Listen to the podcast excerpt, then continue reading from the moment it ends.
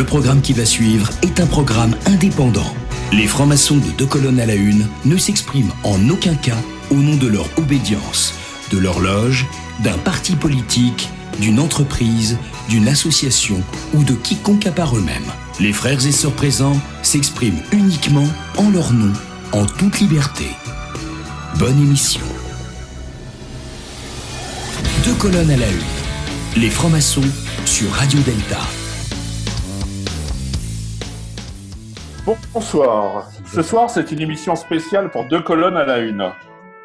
Des confinés nous fument, des confinés nous sommes. Un, un, retour à la normale. Wait and see, but the show must go on. Entouré ce soir de Frédéric, Vanessa et Mina. À l'heure où tout le monde s'extasie sur un monde d'après, sous-entendu plus radieux, que le monde d'avant la Covid-19, c'est féminin d'après l'Académie française, Bien au contraire, notre devise républicaine, si chère à la franc-maçonnerie, liberté, égalité, fraternité, est plus en danger que jamais. Ça et là apparaissent notamment de nouveaux grands seigneurs féodaux, capitaines d'industrie, qui usent de leur argent pour s'acheter de nouveaux jouets humains. Ceux qu'ils considèrent comme des jouets humains, ils les collectionne. Il collectionne ainsi des villages entiers, les laissant inoccupés, soucieux de l'avoir, insouciants de l'être, créant ainsi une nouvelle féodalité fondée sur l'argent. Lacoste, situé dans le Luberon, où se trouve d'ailleurs le château du marquis de Sade, est un de ces villages. Lacoste est victime d'un vieux crocodile, Pierre Cardin, arrivé paré de toutes les vertus cardinales, mais qui a trompé tout le monde. Le cardinal se muant en cardin anal. Quelle erreur, oui, en fait, il a baisé tout le monde. Quelle erreur Quelle faute de goût qu'a eu Pierre Cardin Il aurait pu se contenter de finir en vieille asbine, mais il envahit un village, Lacoste, dans le pays des irréductibles Gaulois, qui, bien entendu, ont décidé de résister. Ça tombe bien, nous recevons ce soir deux de ces Gaulois irréductibles, pas Astérix et Obélix, ah bon, mais il y a quand même des correspondances peut-être.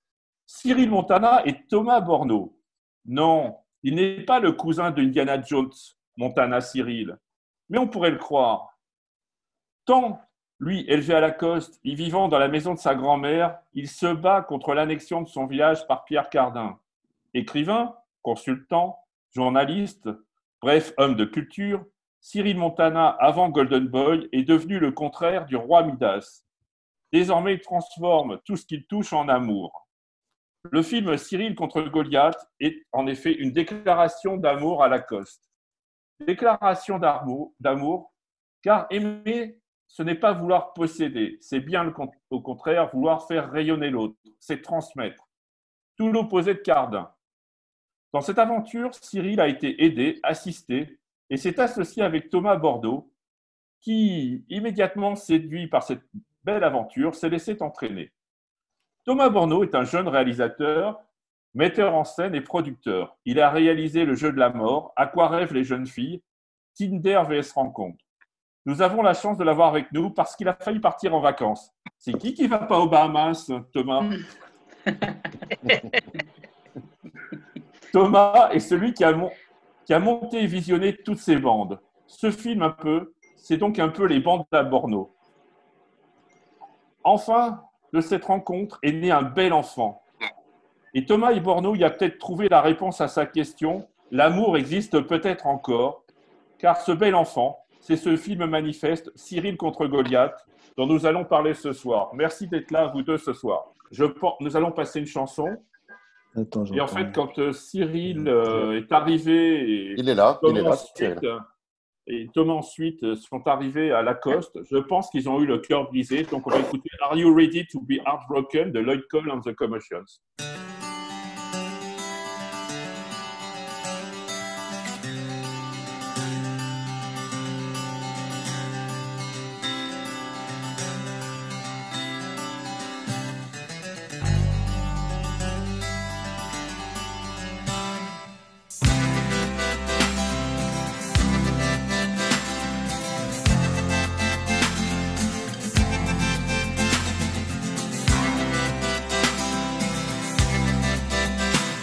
Like a born again, living like a heretic, listening to Arthur Lee records, making all your friends feel so guilty about their cynicism.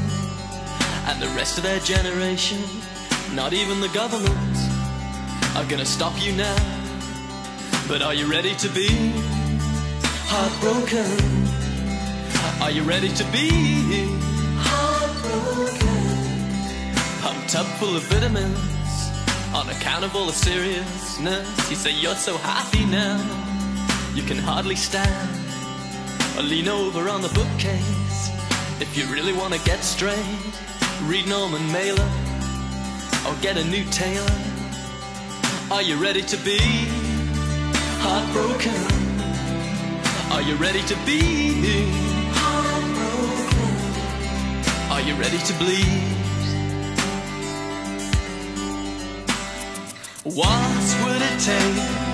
What would it take to wipe that smile off of your face? Are you ready to be? Are you ready to bleed?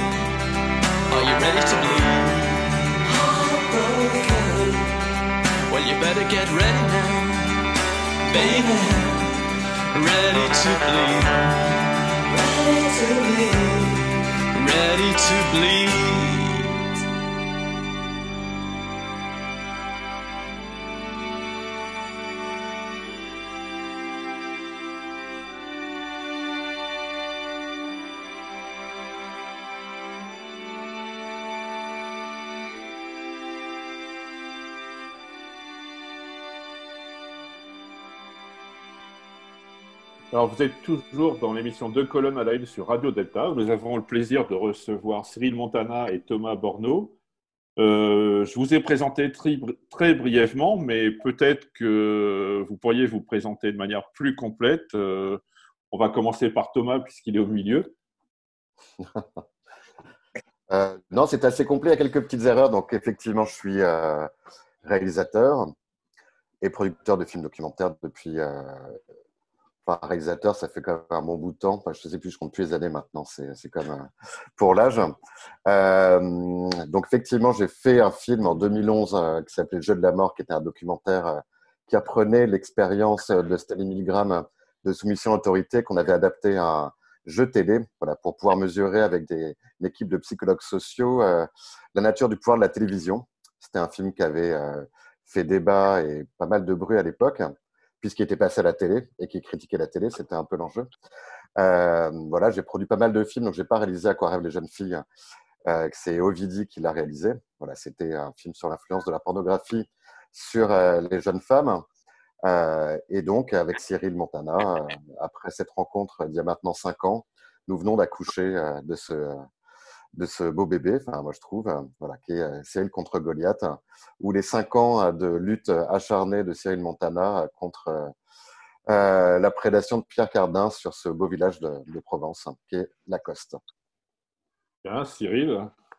alors moi je m'appelle Cyril Montana. En fait, j'ai écrit quelques bouquins, c'est pour ça qu'on m'affuble du sobriquet d'écrivain. Mais bon, un écrivain n'a pas écrit cinq bouquins, donc je suis loin d'être un écrivain je suis un écrivaillon.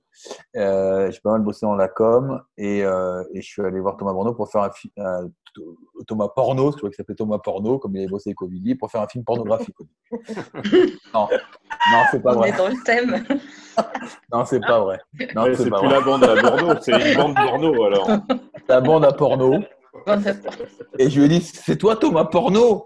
Et il m'a dit non, c'est dans ma Bordeaux. Je dis ah merde, non, ma merde. Alors on a dit bah, qu'est-ce qu'on fait? Je dis bah je sais pas. Moi j'ai une histoire de village qui traîne comme ça dans une poche.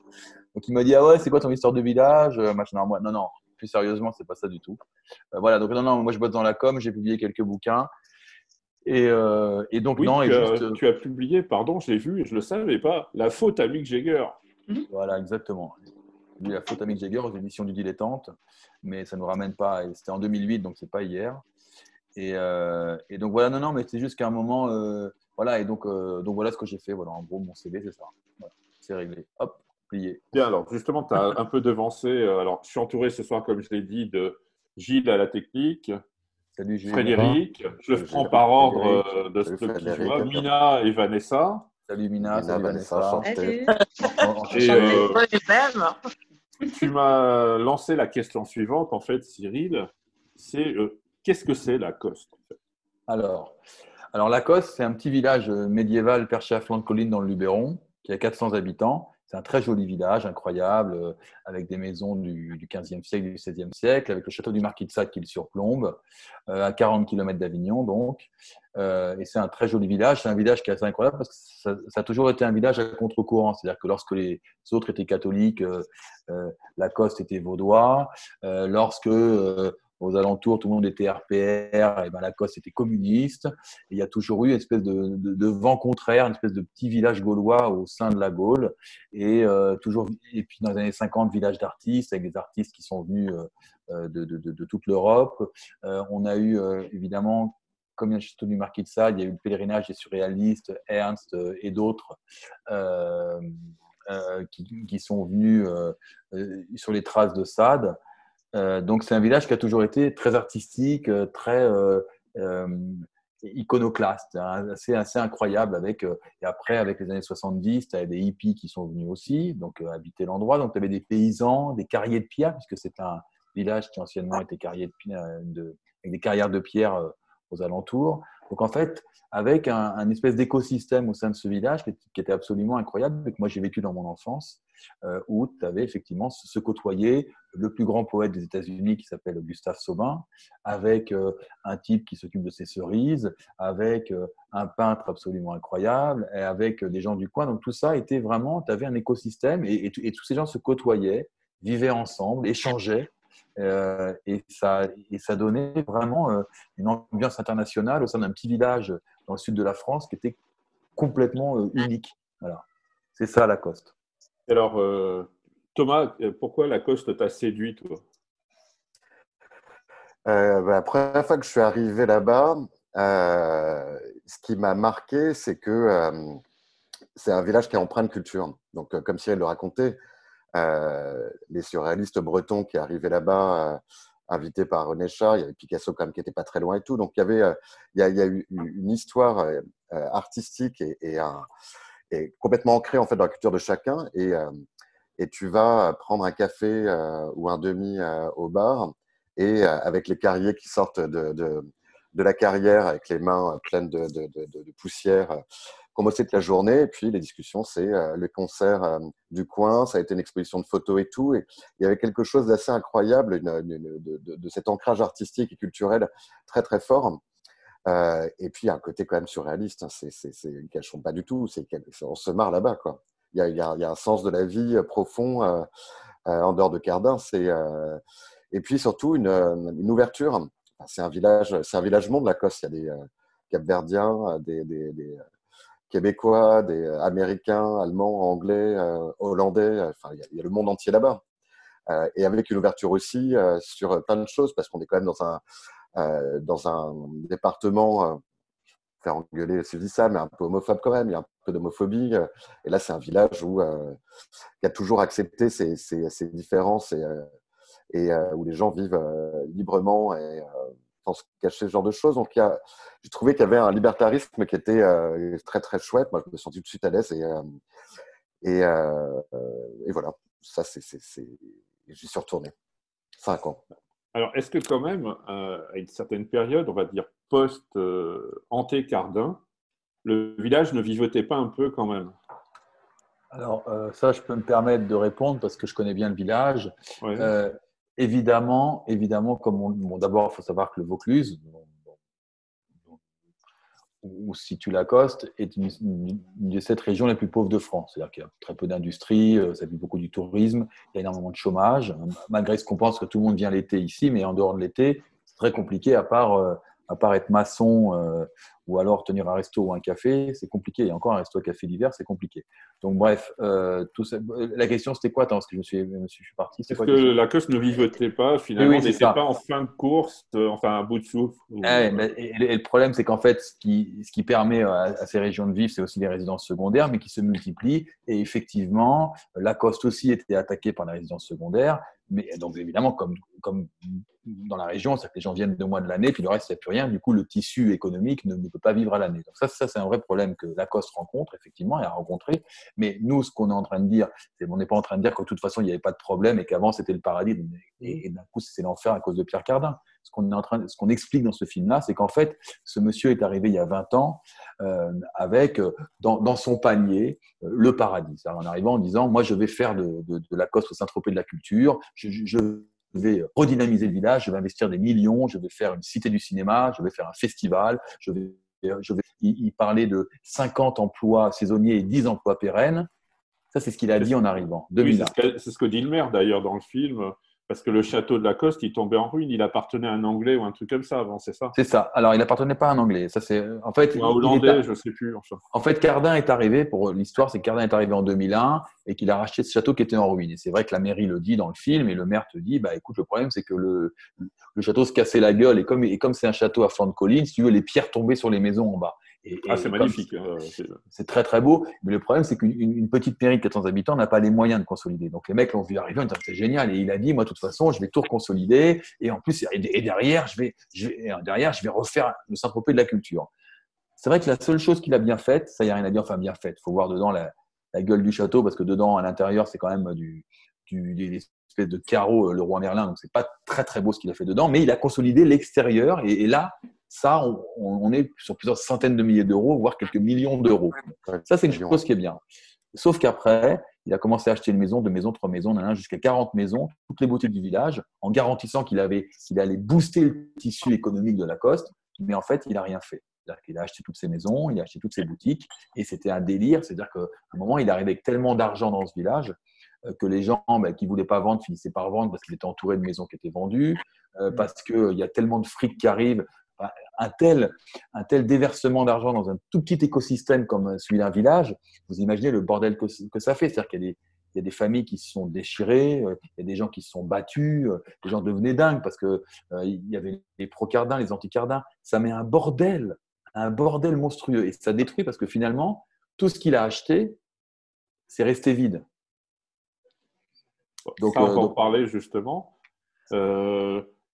alors, est-ce que Pierre Cardin, il n'est pas arrivé un 4 août dans la, dans la nuit? Parce que si je vous parle la nuit du 4 août, ça vous rappelle quoi?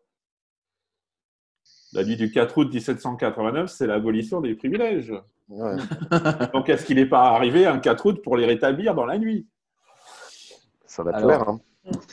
C'est assez amusant parce qu'il a vraiment une attitude seigneurale euh, dans sa manière d'abord de, de, de, parler des, des habitants du village et dans ses habitants, quand je disais tout à l'heure qu'il y avait le plus grand poète américain, c'est pas des conneries, ça c'est Gustave. Vous pouvez Il y avait le, le, poète de René Char aussi. Eh ben, c'est lui, c'est Gustave Sauvin, ami de René Char, ami d'Hemingway, euh, et énormément de peintres, dont, dont certains allaient régulièrement à la Biennale de Venise. Enfin, on n'est pas sur euh, on n'est pas sur du pain du dimanche. Il y avait des gens. Non, il y avait un ami de, de, Breton qui était sculpteur. Tu en parles d'ailleurs. Exactement, oui. De, il y avait Malachier. Et si tu veux, oui, oui, bien sûr, non, non c'était effectivement assez, euh, c'est effectivement un, village, euh, un village qui était euh, artistiquement très nourri. Alors, on va se faire un peu de musique et puis après on parlera des nouvelles féodalités. On va voir comment en fait Cardin a inventé un nouveau concept, c'est qu'en fait il a créé un ghetto, mais pour lui tout seul. C'est qu'il est dans son ghetto. Donc on va écouter Stevie Wonder, Village Ghetto Land. Dédicace à Pierre. Salut Pierrot.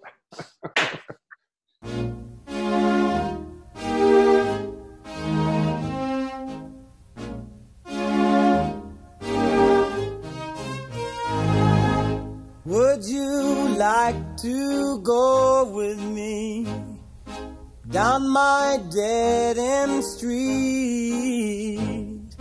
Would you like to come with me? Village ghetto line. See the people lock their doors while robbers laugh and steal. Beggars watch and eat their meals from garbage cans.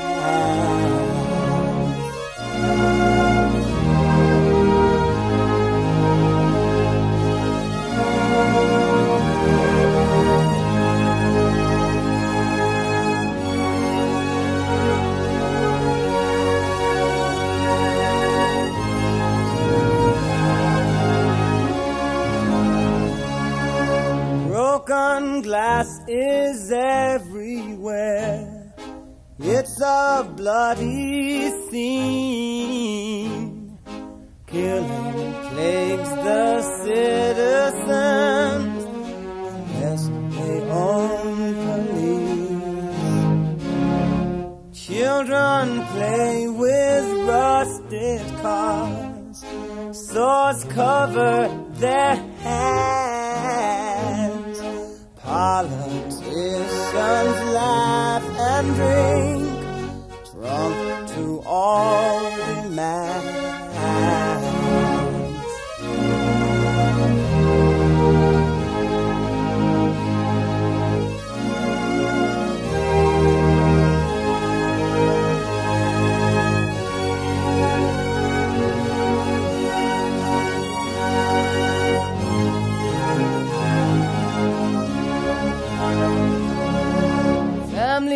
buying dog food now. Starvation roams the street. Babies die before they're born, infected by the greed. Now, some folks say that we should be glad for what we have. Tell me, would you be happy? Village ghetto land.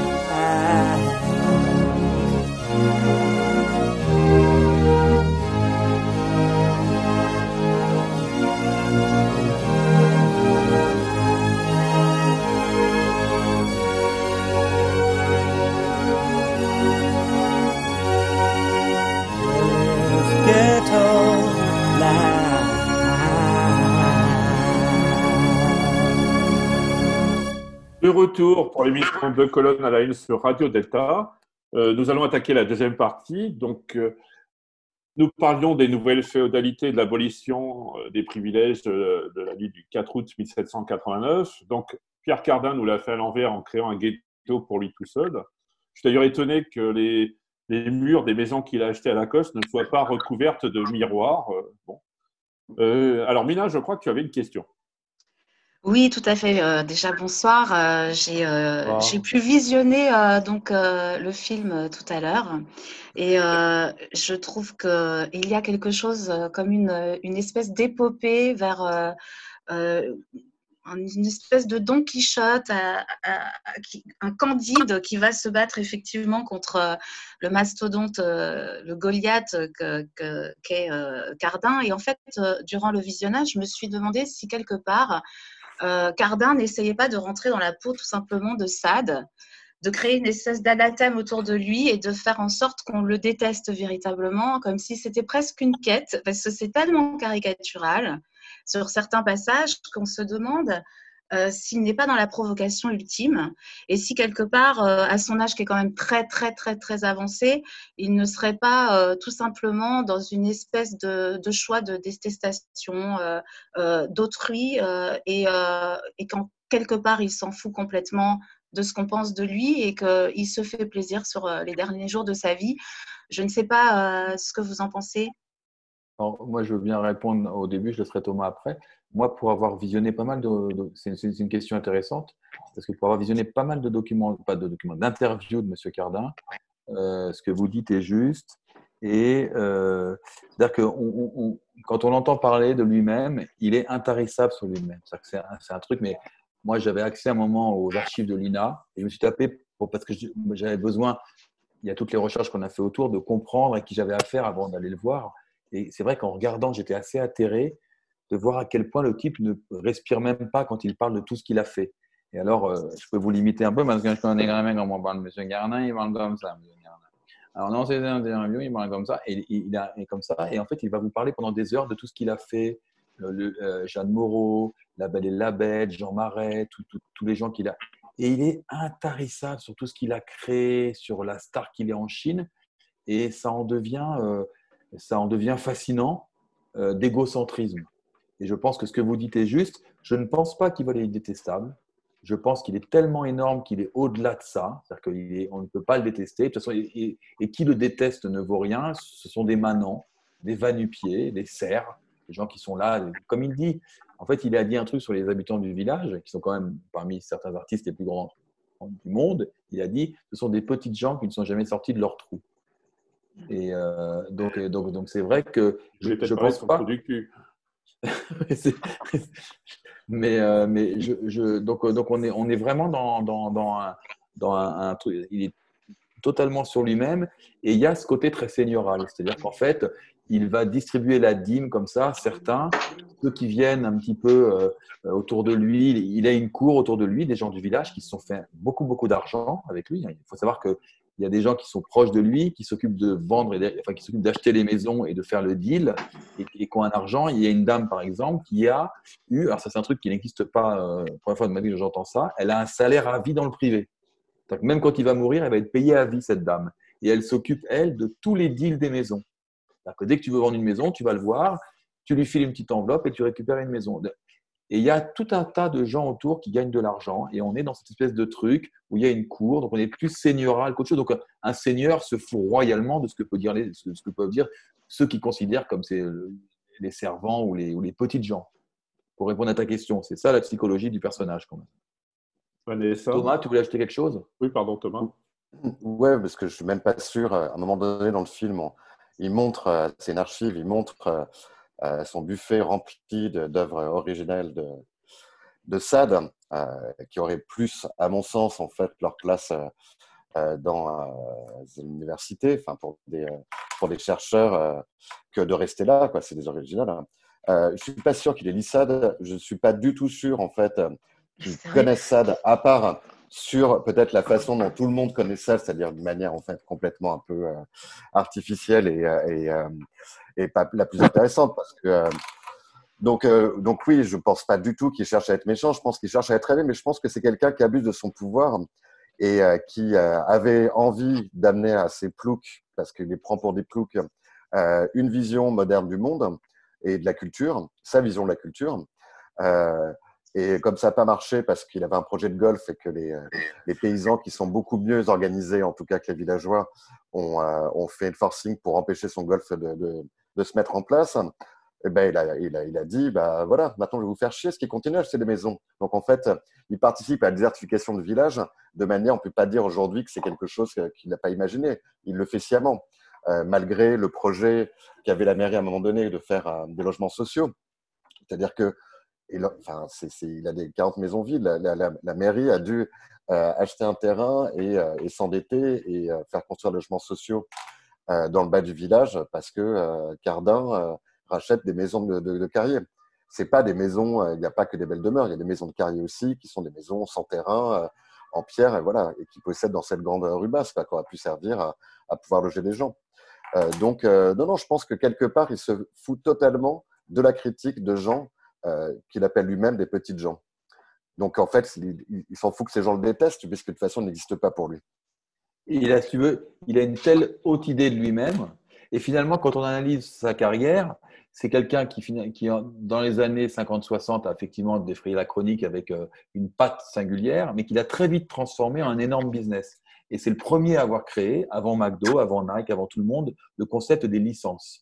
Et si tu veux, c'est là où il a fait fortune et c'est là où en fait son, œuvre ne vaut rien parce que la licence n'est pas assujettie à une direction artistique commune. C'est-à-dire que quiconque se pointe, et il y a des reportages que tu peux voir en Chine par exemple, il fait comme ça défiler dans une chambre d'hôtel des Chinois en Chine qui viennent et qui achètent qui une licence de valise, qui une licence de chaussettes, de PQ, de sardines, d'eau, euh, tout, tout, tout, y passe. Euh, il n'y a aucune direction artistique là-dessus. Et en fait, ce sont et en fait ces licences, on n'arrive pas à savoir, mais pour avoir regardé un peu, on les situe, c'est des rendements, on est entre 500. 18 et 65 millions d'euros par an de rente de licence. Euh, et, et c'est marrant parce qu'il y a un reportage que tu peux retrouver, je ne sais plus dans quelle émission, où tu vois dans une chambre d'hôtel et puis tu as des Chinois qui sont complètement flippés et qui arrivent comme ça. Alors il y en- a un qui a un parapluie, l'autre qui a un slip, euh, l'autre qui a une valise et il est assis. Et alors le Chinois arrive et bonjour monsieur machin. Alors le Chinois rentre, bonjour et tout. Alors qu'est-ce que vous avez Ah, valise, valise, ok. Donc il rentre, il fait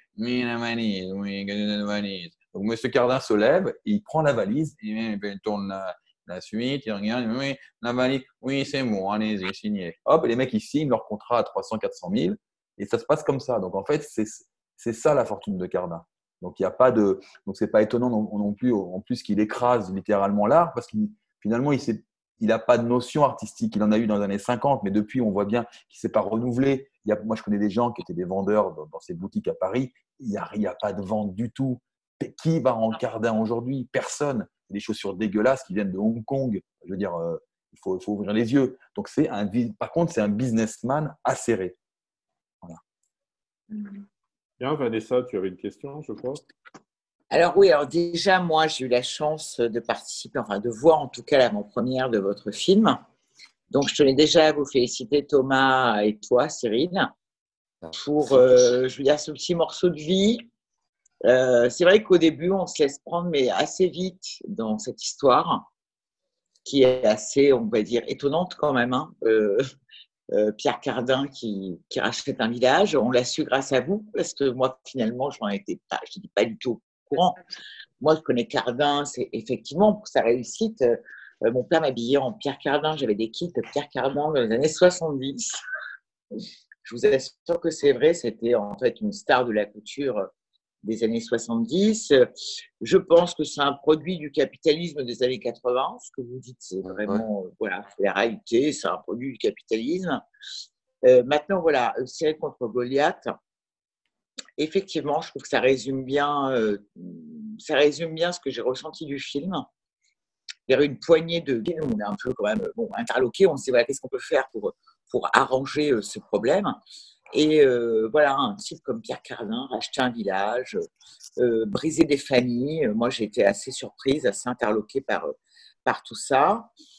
Euh, et en même temps, je me dis ce qui se passe en ce moment. Alors après, j'aimerais avoir votre avis. Ce qui se passe en ce moment entre le Covid, euh, moi, tous ces Parisiens euh, qui m'entourent, et comme je travaille dans l'immobilier, j'en vois beaucoup, des gens qui veulent, en fait, entre guillemets, hein, s'expatrier dans le sud de la France pour avoir une qualité de vie, on va dire, plus agréable qu'une vie parisienne. Est-ce que cela, finalement, c'est pas la chance, éventuellement, pour Lacoste, de retrouver, en fait, euh, de retrouver, euh, comment dire, euh, ben, de renaître dans un sens? Je ne sais pas. Qu'est-ce que vous en avez pensé, vous, de cette expérience Covid et tous ces gens qui veulent éventuellement partir? Oui, enfin, euh, Vanessa, c'est une bonne question. En même temps, les gens qui veulent partir, pour partir à la Coste, il faut pouvoir y vivre. Je veux dire, à un moment, et quand tu as 40 maisons vides, euh, il se trouve que, enfin, il faut, il faut aussi, un, truc qu'il faut, qu'il faut aussi comprendre, c'est qu'en fait, Lacoste, c'est 400 habitants de manière assez régulière depuis 20 ans. Tu passes de 380 à 420 à peu près depuis 20 ans. Donc, on ne change pas le nombre d'habitants finalement. Mais qu'est-ce qui s'est passé? C'est qu'en fait, comme il a acheté toutes ces baraques, parce que 40 maisons, sur des familles, on est quand même, ça fait quand même 100, 150 personnes à peu près en moins dans le village. Donc aujourd'hui, au sein du village, tu n'as plus qu'à peu près, si mes calculs sont bons, enfin je suis à peu près, ça bouge un peu, mais une trentaine d'habitants. Donc il reste 370 habitants. Où ils habitent Ils habitent sur le plateau. Donc en fait, et quand on dit que Lacoste, métaphore du monde moderne, c'est qu'en fait, tu as comme dans les centres-villes aujourd'hui, c'est les gens qui ont de fric qui sont en centre-ville, et les banlieusards qui sont, qui sont le, le plateau, il est à 2 km du village quand même, hein, c'est ça qu'il faut voir. Et, en fait, du coup, pour répondre à ta question, est-ce que euh, le Covid, amenant une réflexion sur le fait de vivre différemment et compagnie, va pouvoir repeupler le village? Ben non, ben non parce que tu t'as pas, y a, personne ne peut y vivre. Moi, moi j'ai des potes à moi, des très bons copains à moi, qui sont là, euh, qui, qui, ont, qui ont été à l'école ici, ils peuvent pas se loger. Les maisons, et les maisons sont, attention, parce que où c'est vraiment hallucinant et où c'est surréaliste, c'est qu'en fait, ces 40 maisons sont toutes meublées. Euh, euh, il y a des draps dans les lits, des serviettes dans les salles de bain, euh, tout est prêt à, à, un. Il y en a même qui ressemblent à des hôtels, il a repris des espèces de petits hôtels et compagnie, et il n'y a personne dedans. Donc c'est ça qui est dingue. Donc euh, non, non, le Covid ne pourra ni le Covid ni quoi que ce soit ne pourra ouvrir ses maisons. Les gens ils vont donc euh, donc non, non, c'est pas possible. Non. Ouais, puis déjà, il y a, même pour les habitants, enfin pour les enfants des habitants, il n'y a, il y a pas la possibilité pour eux de pouvoir vivre à la coste. Donc, ils sont obligés de partir de la coste, d'aller habiter dans les villages euh, aux alentours. Donc, euh, pour, pour des Parisiens, c'est encore plus compliqué. ouais. Euh, après, il faut attendre sa mort. Qu'est-ce qui va être fait de ces maisons? Alors, euh, je crois que Fred a une question. Alors, euh, j'a- j'avais juste euh, une question plus par rapport au scénario. Euh, moi, c'est vrai que je m'intéresse beaucoup euh, à tout ce qui est scénario initiatique. C'est un petit peu ma spécialité. Je me suis beaucoup intéressé à Joseph Campbell ou Monomid. Je ne sais pas si Thomas connaît un petit peu. Mhm. Mais euh, du coup, je trouve que dans ce scénario-là, effectivement, on retrouve tout le scénario d'un Bilbo le Hobbit, par exemple. Je vois très bien Pierre Cardin en Smog le Dragon et je vois très bien Cyril dans la peau de, de Bilbo le Hobbit, euh, attaché à son confort, qui est provoqué un petit peu par, euh, par son fils, hein, euh, euh, qui a une, une, une coiffure exceptionnelle à Jackson 5. Et du coup, il se prête au jeu et il part à l'aventure. quoi. Qui ça, c'est ce côté un petit, un petit peu intéressant. Il part affronter le dragon, qui est effectivement Pierre Cardin, cet homme cupide, euh, très attaché au pouvoir, à l'argent. Et puis, c'est surtout l'idée de la rencontre. Et puis, au, milieu du film, il y a cette idée de marche. Moi, ça m'a vraiment interpellé, l'idée de filmer une, une marche euh, un petit peu à la, à la Gandhi. Et, euh, en même temps, il y a quelque chose d'assez touchant. Et on voit, d'ailleurs, il, il y a des beaux plans, je trouve. Dans, je, vois qu'il y a un, un moment donné un plan où Cyril est allongé sur la route. Et c'est vraiment symptomatique, je trouve, de, ces, de ce qu'on peut appeler une sorte d'évolution initiatique, puisque le, but d'un scénario initiatique, c'est de voir l'évolution du personnage du héros. Effectivement, Cyril évolue tout le long du film, jusqu'à finalement, à la fin, devenir une sorte d'Étienne Lantier. Parce que quand il, euh, voilà, essaie de, à la fin, il y a ce- ce- cette belle conclusion, ce beau discours. Et effectivement, on sent qu'il y a de la maturité, car au début, effectivement, on a un personnage qui se fait vilipender par son fils. Donc, euh, on sent un manque de maturité. Et progressivement, effectivement, il y a quand même ce, côté inté- intéressant dans la, psychologie du, personnage. Mais du coup, c'est vrai qu'on est assez décontenancé dès le départ, parce qu'on on est quand même dans, la, dans ta vie, en tout cas, on est dans la vie de Cyril. Euh, on rentre directement, il y a une mise à nu de, de l'acteur. Et on voit quand même, il y a quelque chose de très très intime, je trouve, dans ce, dans ce documentaire. Donc c'est vrai que c'était surprenant. Donc je voulais savoir comment, si ça avait été euh, réfléchi, ce côté-là. Effectivement, est-ce qu'il y a une inspiration par rapport à, Christopher Vogler, le, grand scénariste d'Hollywood? Est-ce qu'il y, a- un lien avec tout ça? Euh, alors, merci hein, pour. Euh... je pas jusque-là. Euh, quand on s'est rencontré avec Cyril, moi, je, lui ai dit, il voulait qu'on fasse un, Il m'a dit, tu veux pas faire un film sur le village? Je lui ai dit, écoute, euh, moi, je suis pas journaliste. Parler du village comme ça, ça, me paraît un peu compliqué. Puis surtout, on n'en fera, pas un- fera pas un film très long. Quoi. On fera un 26 minutes et euh, moi, j'aime bien les longs formats. Mais je lui ai dit, moi, ça m'intéresse si on peut te filmer. Voilà. Et parce qu'il y avait chez lui quelque chose de, de bah, ouais, ouais, Hobbit, c'est pas mal. hein. Un peu candide, il était euh, finalement un peu dans son précaré, euh, pas finalement euh, voir euh, tout un ensemble de choses et, euh, et puis surtout un peu Don Quixotesque, quoi, parce qu'il voulait s'attaquer à quelque chose qui finalement, euh, personne s'attaque à la propriété privée. C'est quand même un truc qui est bien, bien installé. Euh, Même Mais dans la justement, je trouve- et voilà, Dans la voilà. Déclaration des droits de l'homme. Exactement, exactement. Euh, et donc, euh, je me suis dit, c'est qu'est-ce qu'il veut faire, quoi? Et Ça m'a fait, ça m'a fait rire. Après, oui, bah, quand on soit en film, bah, c'est toujours l'évolution d'un personnage. Donc ça, ça, c'est un truc qui est hyper important. Si le personnage n'évolue pas, il n'y a rien qui se passe. Donc en même temps, moi, je me suis dit, il va se passer quelque chose parce que j'ai mis du temps avant de filmer. Il y a eu quand même un peu plus d'un an où je suis allé dans le village, j'ai écouté les gens qui le, parce que je ne pouvais pas me baser que sur le prisme ciel, je ne connaissais pas.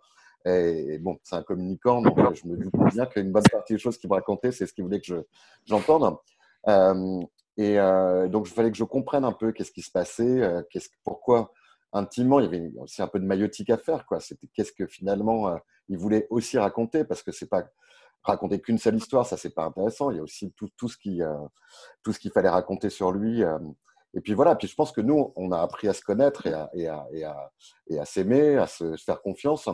Et du coup, euh, on est rentré euh, non pas dans un principe euh, d'écriture scénaristique comme on pourrait le faire d'une fiction, mais en tout cas, on, se, lui m'a fait confiance sur ce que je pouvais filmer. Moi, je disais, ça me paraît intéressant ce qui s'est passé là.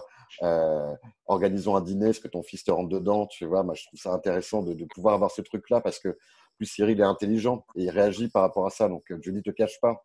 On a besoin de, de, savoir qui tu es au début, si tu veux, pour voir l'évolution, en fait.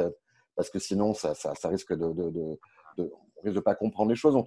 Oui, oui, moi, il y a tous ces trucs-là. Moi, je suis fan de fiction, de scénario, euh, et, c'est compliqué en documentaire, mais euh, en même temps, c'est là tout l'enjeu, quoi. C'est d'arriver quand même à, pouvoir capter. Donc, moi, dans le coin de ma tête, il faut que j'ai ça, il faut que j'ai ça. Euh, et puis voilà, puis au bout d'un moment, je dis à Cyril, bon, il faudrait qu'on ait ça. Et puis il me disait, ouais, t'inquiète, on va s'organiser, on va faire ce truc-là.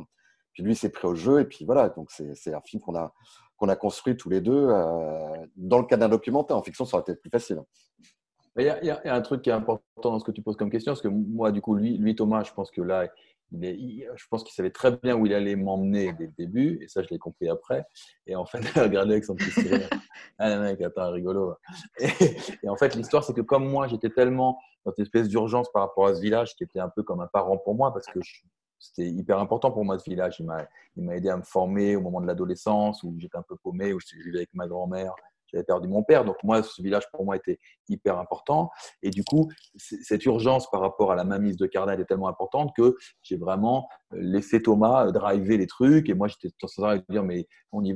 comme il disait de faire un truc, je le faisais un peu euh, de manière un peu aveugle, en, remettant vraiment, en sachant que. Mais en fait, lui, je suis, je suis sincèrement pas le même que je suis aujourd'hui que j'étais il y a cinq ans. Et Thomas, ça, il le, des débuts, mais ce là, il le dit pas, mais moi, je le sais, parce qu'il me l'a dit à moi. En fait, il savait très bien où il allait m'emmener. Et ça m'agaçait beaucoup parce que je, je savais qu'il il, en parlait à une copine qui me disait Oui, mais sais, Thomas, il m'a dit que en fait, euh, tu ça c'était il y a quatre ans.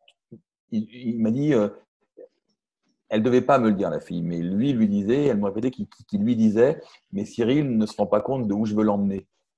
Il ne sait pas où on va aller là. Et, moi, j'étais là, je, je, je, mais pour qui se prend, lui euh, moi, moi, tu vas gérer. Euh, c'est qui ce bouffon? Et, j'étais super agacé, mais en même temps, j'étais dans une urgence de vouloir le faire. Donc, j'en ai voir, je me mais euh, qu'est-ce que tu as raconté? Et lui, euh, il dit, mais non, c'est pas ce que je veux dire. Je veux dire que tu vas voir. Et en fait, réellement, et réellement, et, j'ai un exemple très probant là-dessus, l'histoire de la marche. La marche, on l'a vraiment fait. C'est-à-dire qu'on n'a pas, on, n'a pas joué au mytho. Bon, bien sûr qu'on a fait du stop, comme on vous le montre de temps en temps, mais on a vraiment fait Paris-Lacoste en, en, dormant chez des gens, chez qui on payait pas, chez qui on dormait, qu'on filmait, dans des châteaux et dans des, dans des boui-boui.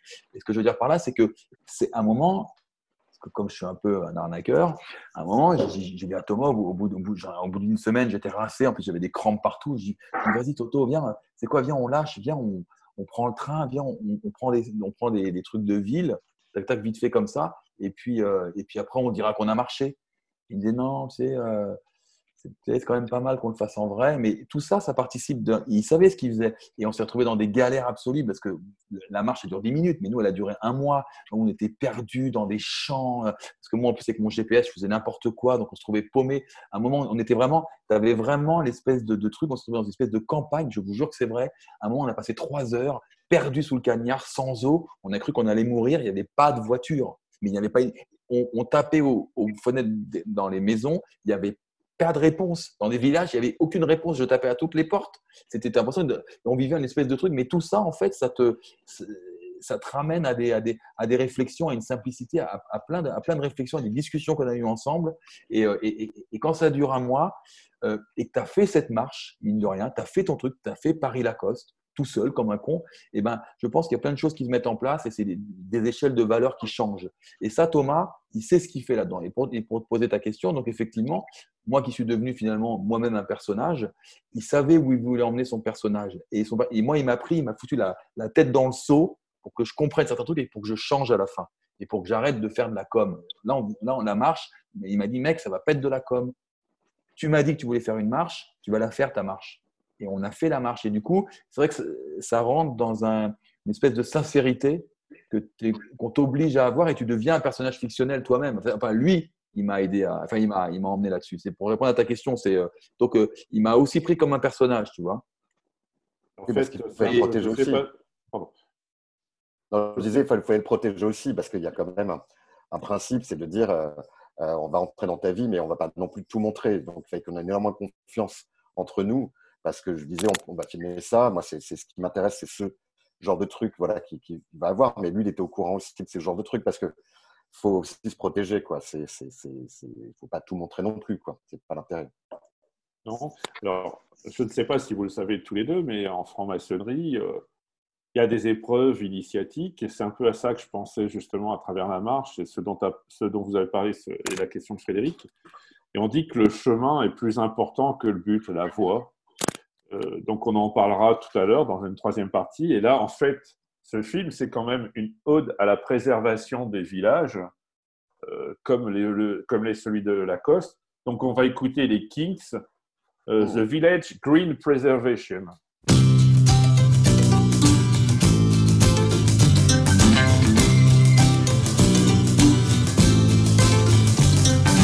We are the Village Green Preservation Society. God save Donald Duck, vaudeville and variety. We are the Desperate Dan Appreciation Society. God save strawberry jam and all the different varieties. Preserving the old ways from being abused. Protecting the new ways for me and for you. What more can we do? Are the Draft Beer Preservation Society.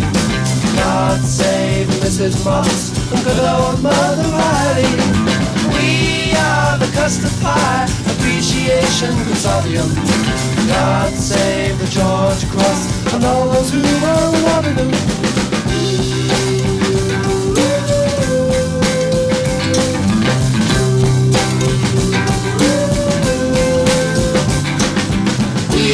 Are the Sherlock Holmes, English speaking vernacular. Help save Fu Manchu, Moriarty and Dracula. We are the office block, persecution affinity. God save little shots, China clubs and virginity. We are the skyscraper, condemnation affiliates. God save Tudor houses, antique tables and billions. Preserving the old ways from being abused. Protecting the new ways for me and for you. What more can we do? We are the Village Green Preservation Society. God save Donald Duck, vaudeville and variety. We are the Desperate Dan Appreciation Society. God save strawberry jam and all the different varieties. We are the Green Preservation Society. God save Donald Duck, vaudeville and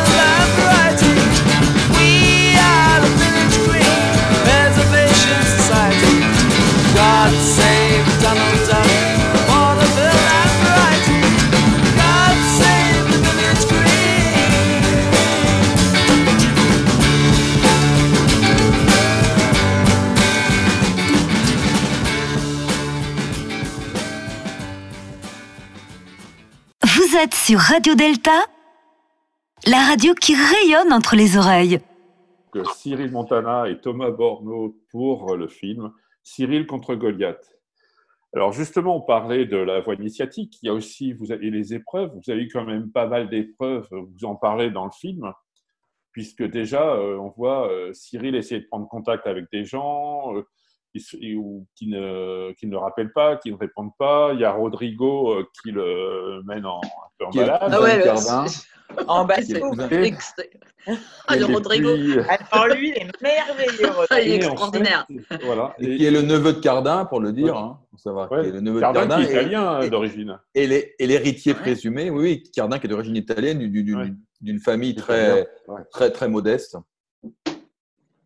Et en Ceci plus, explique cela. Alors, il y a ça, et il y a aussi euh, tout ce qu'il a fallu qu'on devine, c'est pour monter ce film, en fait. Il y a eu pas mal d'épreuves aussi. Donc, racontez-nous un peu tout ça. Comment vous êtes arrivé à faire ce film, en fait?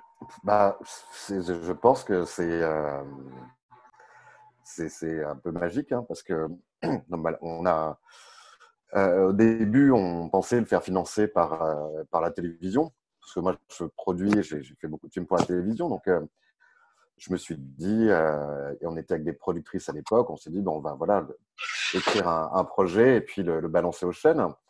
Or, l'histoire était trop singulière et c'était euh, pas assez journalistique pour, pour être un documentaire de télévision. Euh, donc, on est parti dans l'idée de trouver d'autres sources de financement et on a tout de suite eu l'idée de, faire un, un. Donc, c'est une société de crowdfunding euh, en se disant bon, il y a des gens là-bas sur place qui ont, envie de lutte aussi. C'est peut-être une façon pour eux d'être un peu moins violente. Euh, c'est de nous aider à participer. Et donc, ça a bien marché. On a, on a, on a récupéré 30 000 euros, qui était euh, qui n'est pas l'argent nécessaire pour faire un film, hein, qui, qui, qui, était l'argent nécessaire pour démarrer un film. Mais on l'a fait avec cet argent-là. Donc, c'était quand même, voilà, c'était assez, assez galère. on est arrivé en fin de course avec un projet qui était euh, tourné. On a demandé de l'aide de plein de potes. Moi, j'ai mobilisé tous mes potes depuis 20 ans euh, euh, en leur disant Viens m'aider à faire une deuxième caméra, viens m'aider à monter. On a emprunté du matériel, toutes ces choses-là. Donc, ça, c'était quand même aussi ce qui montre que l'engagement peut créer de l'engagement. C'est-à-dire qu'on a quand même des gens qui nous ont soutenus et, je les remercie parce que sans eux, c'était impossible à faire. Et, euh, et puis à la fin, euh, moi j'étais bloqué. On était, on avait un montage, mais euh, moi c'était sur mon ordinateur avec un petit ordinateur, donc c'était pas du tout un ordinateur pour faire du montage. Mais on avait quand même un, un film à, à, proposer qui n'était pas terminé, et on le savait, mais on n'avait plus de thunes et plus d'argent et on était un peu bloqué. Puis il y avait des archives, il y avait pas mal d'argent à sortir. Il faut dire quand même que. Enfin, un film comme ça, ça se produit avec minimum pour que tout le monde soit payé, mais même pas, même pas bien c'est 300, 400 000 euros. Euh, nous, on oui, est parti avec euh, 20, euh, 30 000 euros. Voilà. Mais 300, 400, c'est pas dingue, hein, les gars. Hein. En, en 4 Et ans. Ça, euh, tu... Bravo, parce que c'est très bien fait. Très bien réalisé. Bah, ouais, merci. Bah, bah, après, on avait des avec peu d'argent, euh, bravo. Bah, ce qui est intéressant dans le film, c'est qu'il y a l'histoire, mais il y a aussi les histoires autour qui sont alors, si vous voulez, en maçonnerie, euh, il y a des vertus qui sont importantes, les vertus euh, cardinales et les vertus théologales. Et parmi les vertus théologales, il y a l'espérance. Et, et, et, en fait, vous avez quand même de l'espérance parce que si on a vraiment quelque chose à dire qui est important et qu'on veut aller jusqu'au bout, on peut le faire finalement avec peu de moyens. Mm. Et ça, c'est quand même une leçon aussi de votre film. Alors, ouais, mais c'est. Euh, alors, ça, ça c'est. Ça, c'est un, des bénéfices secondaires qu'on peut avoir, mais qui n'était pas voulu parce que ce film, il part d'une urgence euh, que j'ai communiquée à Thomas. Et c'est parti d'une urgence vitale pour moi, une urgence vitale de dénoncer. C'est parti en fait d'une discussion avec un pote à Lacoste. Euh, et en fait, euh, et, du coup, ce qui peut. Enfin, le, le, le, la, la, première intention, elle n'est pas réfléchie, elle est vitale. C'est avec un pote qu'on voit dans le film, le sculpteur Gabi, où on s'est dit un soir, on mangeait il y a cinq ans ensemble un soir, et il me dit, mais Cyril, parce qu'on était hallucinés, parce qu'effectivement, le type rachetait tout et, et, faisait passait partout dans la presse qui était en train de sauver le village. Donc c'est vraiment parti de là. Donc euh, c'est vraiment parti de cette urgence-là et, que Thomas a traduit en film derrière. Donc en fait, il n'y a pas de réflexion plus que, plus que cette volonté de faire éclore la vérité au grand jour. C'était ça, l'intention de base, elle est, elle est, très simple. Elle est, elle est, elle est, elle est voilà, faire éclore la juste faire entendre un autre son de cloche et une vérité. Et rétablir la vérité, quoi. Et c'est vrai que cette envie, euh, on, on s'est confronté à énormément, énormément de galères. C'est-à-dire que le nombre de fois où on s'est dit on n'arrivera jamais à faire ce film, on n'arrivera jamais à le finir parce que c'était compliqué. Mais notre envie, non mais je peux dire notre envie, nous a toujours poussé en fait à, à, à avancer et, euh, et il y a un an, on a rencontré un, un, très grand monteur qui a vu le film complètement par hasard et qui en est tombé amoureux et qui nous a dit bah, Je vous aide à, à, finir la production, à finir le montage, je finance l'achat des archives, l'achat de la post-production. Enfin, c'est-à-dire que lui, il a quand même sorti Yannick pas mal d'argent. Yannick Cargoat. Et c'est donc c'est un, un, un, monteur qui a eu un César pour euh, le film de Dominique Moll, Harry, un ami qui veut du bien, qui, qui bosse avec Gavras, euh, avec Costa Gavras. C'était un monument quand même. Et qui s'intéresse à ce, à ce, voilà, donc c'est vrai qu'on n'a jamais lâché l'affaire. Bon, alors déjà, Cyril ne lâche pas, il lâche rien de manière générale. Ça, c'est peut-être une des choses qui m'a apprise pendant le film, quoi. C'est, on lâche rien. Euh, et puis, c'est vrai qu'on avait une envie, de toute façon, de, raconter cette histoire. Donc, euh, donc oui, c'était une expérience aussi pour nous-mêmes, nous, on enfin, moi, qu'on voit pas dans le film, en tout cas, moi, j'ai évolué, j'ai changé. Je suis, euh, j'ai bien appris. Frédéric Je vais rebondir sur. euh, Il y, a- il a des personnages euh, qui, qui sont délicieux. Et euh, j'ai eu un coup de cœur pour Georges. Vraiment, il y a, il y a une scène inoubliable où, où tu arrives, Cyril, il y a, il y a une petite buvette. Et là, on ça. le personnage de Georges, le bide à l'air, le visage bien rouge. Et on, on s'attend à le voir avec une pinte de bière. Et là, une gla- il a une glace à l'eau. Le truc improbable. Je trouve que c'est- le personnage qui a été un petit peu négligé dans le film et je pense qu'il aurait mérité une confrontation avec Pierre Cardin. Mais je l'ai vu. Je l'ai vu encore l'autre jour, je suis passé dans sa maison, euh, il, faisait son jardin et tout. Non, il, est, incroyable, lui, il, vit, euh, il manière très, très sobre dans un petit cabanon euh, avec une des seules rivières euh, du coin qui passe devant chez lui. Il, me montrait très sagement son potager qu'il est en train de faire et il est vraiment à l'image du film. Mais c'est vrai qu'on on aurait pu creuser avec lui parce qu'on n'a ouais, on pas Ah bah, interviewé. tellement. on l'a interviewé, Tellement. mais non, on n'a pas pu tout mettre. Moi, j'ai une euh, question pour, euh, pour, euh, pour Cyril. Euh, en fait, concernant le, le rapport en fait à, au- on dirait qu'il y a en fait deux sortes d'habitants à Lacoste. Ceux qui sont appuyés par euh, le pouvoir, euh, l'argent euh, distribué de Pierre Cardin sur cette partie de la population, et une autre population qui explique qu'elle est épuisée, que vous êtes la relève. Est-ce que cette population-là a pris conscience, grandi et euh, est-ce qu'on n'est pas un petit peu euh, dans un Citizen Kane un peu revisité où, ça va être très compliqué de, pouvoir euh, unifier tout- toute cette population? Bah, tu unifies. Ouais, ça va être très compliqué d'unifier tout le monde parce que euh, pour plein de raisons différentes. Euh, D'abord parce que la guerre a déjà eu lieu. Parce que Cardin a déjà tout acheté. Au niveau des achats, tout le monde s'est déjà battu. Les gens sont concrètement sur le terrain rincés par les histoires. Moi, quand je suis revenu avec mes caméras, je me suis ramené avec les caméras au bout. Alors, ça faisait 15 ans qu'il était déjà là. Les gens ont fait un an et, et non, putain, euh, voilà le Parisien qui revient avec les médias. Quoi. Les mecs, non, mais c'était ça, c'était vraiment ça. Genre, il ne va pas venir, revenir nous casser la, tête avec ses salades. Donc, en fait, euh, tu as plein de gens en fait, qui, à l'époque, se sont battus et ne veulent plus parce qu'ils se sont déchirés, ils ne veulent plus. Tu as ceux, tu en as quelques-uns qui sont venus, dont mon copain Gabi, tu vois, qui est le sculpteur, euh, qui est un super bonhomme, qui a bien voulu. Et puis, tu as ceux qui, de toute façon, euh, n'y comprennent absolument rien, en n'ont rien à cirer des valeurs humaines et qui là, oh putain, Cardet, c'est bien, c'est un bonhomme, c'est bien d'avoir Cardet. Je Parisien, qu'est-ce que tu viens Laisse-le tranquille. Il a volé son argent, il l'a pas volé. Pourquoi tu veux Qu'est-ce qu'il y a Moi, Parisien, oh, remonte la capitale, laisse-le tranquille avec Cardet. Tu vois, tu vois, genre, ils pensent que ça leur fait de la pub, ils ont. Ils en ont rien, ils ont rien à cirer. Tu veux que les les 40 maisons soient vides et que les boutiques soient vides, c'est pas dans leur truc. Ils sont, ils sont, voilà. T'as ça, et puis t'as ceux qui se font du fric. Donc en fait, tout ça est très morcelé et tu ne pourras pas animer. C'est pour ça qu'on est allé chercher du tiers, comme disait Cynthia Fleury dans le film. On allé chercher du tiers, on allé chercher des intellos et je suis allé, on est allé chercher avec euh, Thomas. On a trouvé un village euh, qui s'appelle Rayanne, qui a 50 bornes, où là les villageois sont venus nous aider parce que eux sont engagés et on est allé chercher du tiers sans arrêt. Et ces gens-là sont venus et c'est avec eux qu'on a fait cette scène avec 100 figurants qui sont venus gratuitement faire de la déco et, et bosser toute une journée, tout un week-end avec nous. Donc voilà, donc en fait, on est, on est allé chercher. Mais non, on n'unifiera jamais euh, Lacoste, impossible. Cyril, que penses-tu de la complicité de la mairie de Lacoste au sujet du droit de préemption qu'elle n'a pas, euh, qu'elle n'a pas respecté? Lors de l'achat des maisons euh, par euh, Cardin Alors, euh, Elle avait le droit, la mairie, d'utiliser son droit de préemption sur les maisons. alors euh, là-dessus, tu penses bien qu'on a bien étudié la question, on en a parlé avec le maire, même si ce n'est pas dans l'interview, mais ce n'était pas la peine parce qu'on avait réglé le problème. En fait, un droit de préemption, bien sûr que tu peux le- l'exercer, mais pour l'exercer, il te faut des fonds, il te faut de l'argent. Et si tu veux, les, simplement les finances d'une mairie de 400 habitants, euh, et, alors d'abord, n'a pas les moyens de préempter ou alors sur des petits lots, parce que ça coûte cher de préempter.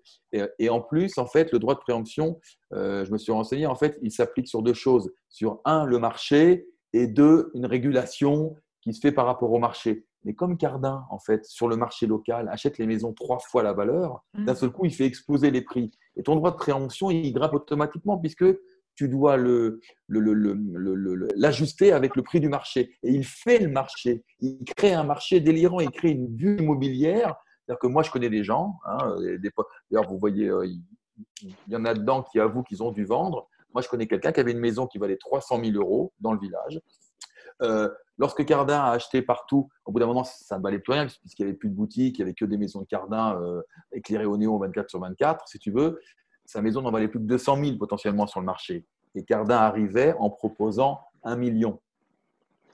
Si tu veux, à un moment, d'abord les gens vendent, et puis d'un seul coup, ben, ton droit de préemption derrière, il, il doit aussi s'ajuster au prix du marché. Donc, bref, tout ça pour te dire. Que- il a créé une code de l'immobilier complètement factice, de la Coste, où en fait on est dans le Saint-Tropez euh, Oui, Exactement. mais en plus, mais, et quand bien même il n'aurait pas fait ça, un café là- existant.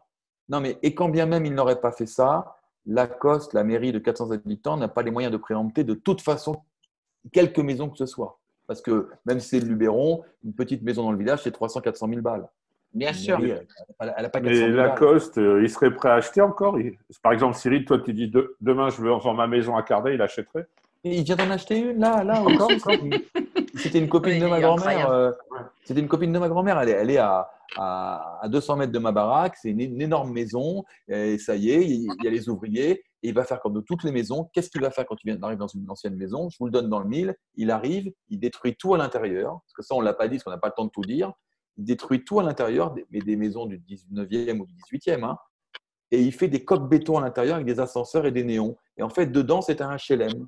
Mais pour de vrai. hein. C'est-à-dire que, et il y a des, des- des trucs, mais pour vous dire que ce type n'a aucun goût, c'est que tu as des, des vieux, des vieux masses provençaux où tu t'approches et tu vois une vieille ces fenêtres avec un, un escalier en béton qui passe devant la fenêtre. Et tu retrouves dans des, euh, dans des bennes en face, lorsque les ouvriers font les travaux, des cheminées du 19e ou du 18e pétées en deux dans des bennes. Des escaliers usés, moi, et usés par le- les, pas, les pas pendant des siècles qui sont en bas. Des arbres centenaires qui sont coupés. Il n'aime pas les arbres, il n'aime pas les cheminées. Alors c'est incroyable parce qu'il a quand même acquis le château de Sade. Mais oui. Et dans ton film, on le voit justement en extrait où il a conservé des écrits euh, originaux de Sade, euh, comme quoi c'était une espèce de conservateur euh, euh, historique, si tu veux, du village. Et c'est vrai que moi, je, n'aime pas ce, je n'aime pas du tout le style Cardin dans l'architecture, etc. hein, c'est pas du tout mon style. Moi, j'ai un, goût pour l'ancien revisité, comme tu le sais. Donc voilà, ce, type, enfin moi en tout cas, c'est vrai que je le connaissais comme créateur. Je l'ai découvert comme névrosé, on, va, dire un névrosé haut de gamme. hein. Euh, C'est vrai que acheter des maisons pour les détruire, enfin pour en faire des espèces de blocos, euh, de euh, insipides, assez étonnant. Mais moi, ce qui m'étonne, si tu veux, c'est cette, ce pouvoir qu'il a eu d'acheter tout ça, sans même que voilà, le conseil régional, avec le maire, fasse quelque chose pour protéger ce village, que moi j'ai appris à connaître à travers le film. hein. Pourtant, je suis originaire du Sud, je ne Mhm. connaissais pas Lacoste. Et euh, vraiment, j'ai très envie d'y aller parce que c'est vrai que, euh, comme tu l'as dit si bien et comme moi je l'ai ressenti, il y a- une immense sincérité dans ce film. Et ça donne vraiment envie d'y aller.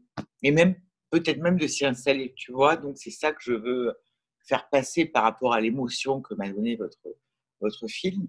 Mais je suis assez étonnée, si tu veux, par euh, euh, ce pouvoir qu'a eu Cardin de tout racheter comme ça, de, de virer, entre guillemets, euh, tous les habitants. Je sais pas. Euh, Bah, alors, sans non. être euh, voilà, dans, la, dans la théorie du complotisme, Non, etc., non, non, mais- je trouve ça assez étonnant qu'il ait pu, qu'on lui ait donné l'autorisation. C'est vrai, en fait, mais pas y venir après, mais de devenir un peu le chef de Non mais, tu poses, non, mais tu poses le doigt, tu poses le doigt sur un point important et, et moi je peux te répondre parce que je suis un peu, je connais un peu tous les maires qui sont succédés depuis 20 ans, hein, parce que étant gamin du village, euh, ils m'ont tous vu euh, en petite culotte quand j'étais petit. Euh, Lorsqu'il est arrivé, en fait, la, la mairesse était la femme du garagiste. J'étais genre amoureux de sa fille à l'école qui s'appelait Nadège. Euh, et en fait, il se trouve que cette dame-là, je m'en souviens très bien, était totalement euh, fascinée Enfin, il, faut, comprendre que ce sont des jeunes du coin. Bon, tu es comme ça, tu es tranquille, peut-être au garage. Oui, le connaît. Et t'as, et t'as Cardin qui arrive, multimilliardaire, machin et tout, qui met des millions dans le château, ça fait la presse de partout. Elle est hyper impressionnée. Genre, la meuf, elle est, elle est, Ah, elle est une star. C'est une star, mais c'est Cardin. Alors, donc, donc en star. fait, et, et- et eux-mêmes, eux-mêmes se mettent dans une position d'allégeance tout de suite par rapport à lui. Et, et donc, et, donc, et, donc, et donc, il a eu une espèce de, de, de, de- boulevard pour faire, parce qu'ils étaient impressionnés. Ça apprenait que ça balançait des millions dans tous les sens, que ça rachetait. Il disait qu'il allait faire. Ils étaient hyper. Ils comprenaient rien, les gars. Genre, la Oui, il Coste, a vendu du rêve. mais c'était mais ils vendaient Ouais. du rêve. Les mecs, c'était les paysans du coin qui étaient au conseil municipal et on parlait de la crotte de chien et de, enfin, dire, de trucs à la con. Et d'un seul coup, tu arrives et les mecs, les mecs, et c'est lumière internationale pour eux. Donc ça a été compliqué. Il y en a d'autres après qui ont, qui ont été très malins. Alors il y a des histoires. Je ne voudrais pas me prendre un procès, mais il paraîtrait qu'à un moment, il y a une mairesse, euh, sa fille serait partie en voyage de noces dans le palace de Cardin à Venise. Il paraît. Certains disent que. hein, il paraîtrait qu'il y a des voyages de noces très sympas qui se sont passés. Il y a des enveloppes qui seraient passées par ici. Après, ça a commencé à distribuer. Donc là aussi, c'est pareil. Il y a eu allégeance. Et puis, il y a eu Frédéric Mitterrand, qui était ministre de la Culture à ce moment-là, et qui ne s'opposait pas non plus. Et moi, j'ai eu euh, euh, euh, l'architecte des bâtiments de France en ligne qui m'a dit Est-ce que, tu, est-ce que tu penses que les Balkany ont une maison à Lacoste Non. Ouais, Pas leur nom, pas leur nom, pas alors, leur non, nom. ouais. Pas Non, mais, euh, pour finir Non, mais là-dessus. c'est drôle. Non, mais pour, Les pour finir là-dessus, touchent le blé.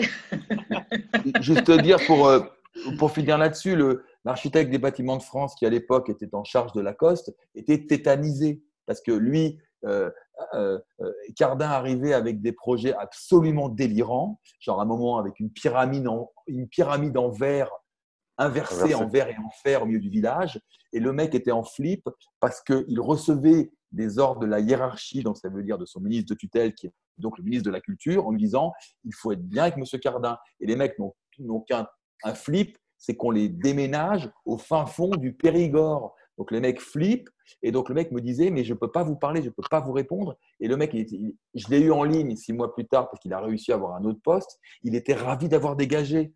C'était un enfer parce que lui, il, joue de tous les contacts qu'il peut avoir. Non mais c'est ça la vérité. Ce qui se passe en dessous, c'est ça. Et ça, ça c'est un peu tout, le côté enquête qu'on a fait avec Thomas, mais qu'on va pas dire à l'écran, mais mais- qu'on vous dévoile là. Il y a tout ça derrière, c'est souterrain. Et Frédéric Mitterrand, qui était le stagiaire de Cardin, adore Cardin. Et il était ministre de la Culture à l'époque. Bien, donc euh, justement, et alors, juste avant d'annoncer la quatrième musique, moi, la scène qui m'a fait le plus peur chez Cardin, c'est quand, justement, en revenant sur le mythe du dragon assis sur son trésor ou de Sméagol euh, Mm. qui devient Gollum, avec son précieux, c'est quand il montre ses rouleaux de des manuscrits de Sade qu'il ferme en disant Mm. c'est pas moi, sont mes précieux. Donc, euh, Trésor. et alors, ce qui est important en maçonnerie, justement, et ça voit dans votre film, c'est pour ça que ça, c'est des raisons qui ont fait qui nous intéressait, c'est que souvent tu as des épreuves et que tu chutes, mais le plus important finalement, c'est pas de chuter, c'est que tu te relèves toujours. Donc on va écouter Bertrand Belin, euh, glisser, redresser. Vous écoutez Deux colonnes à la une sur Radio Delta. L'émission revient dans quelques instants. Alors, ne bougez pas. Madame, Monsieur,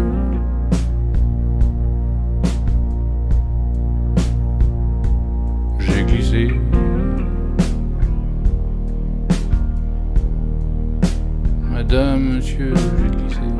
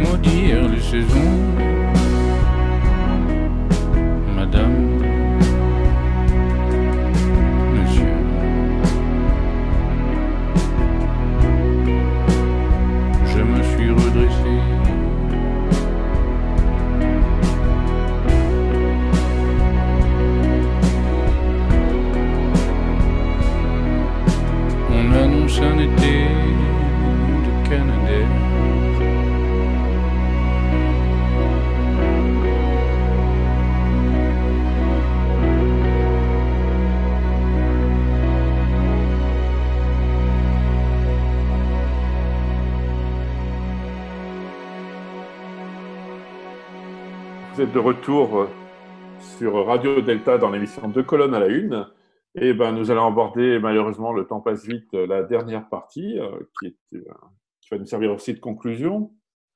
Alors, je lance la discussion par rapport aux questions qui vont vous être posées.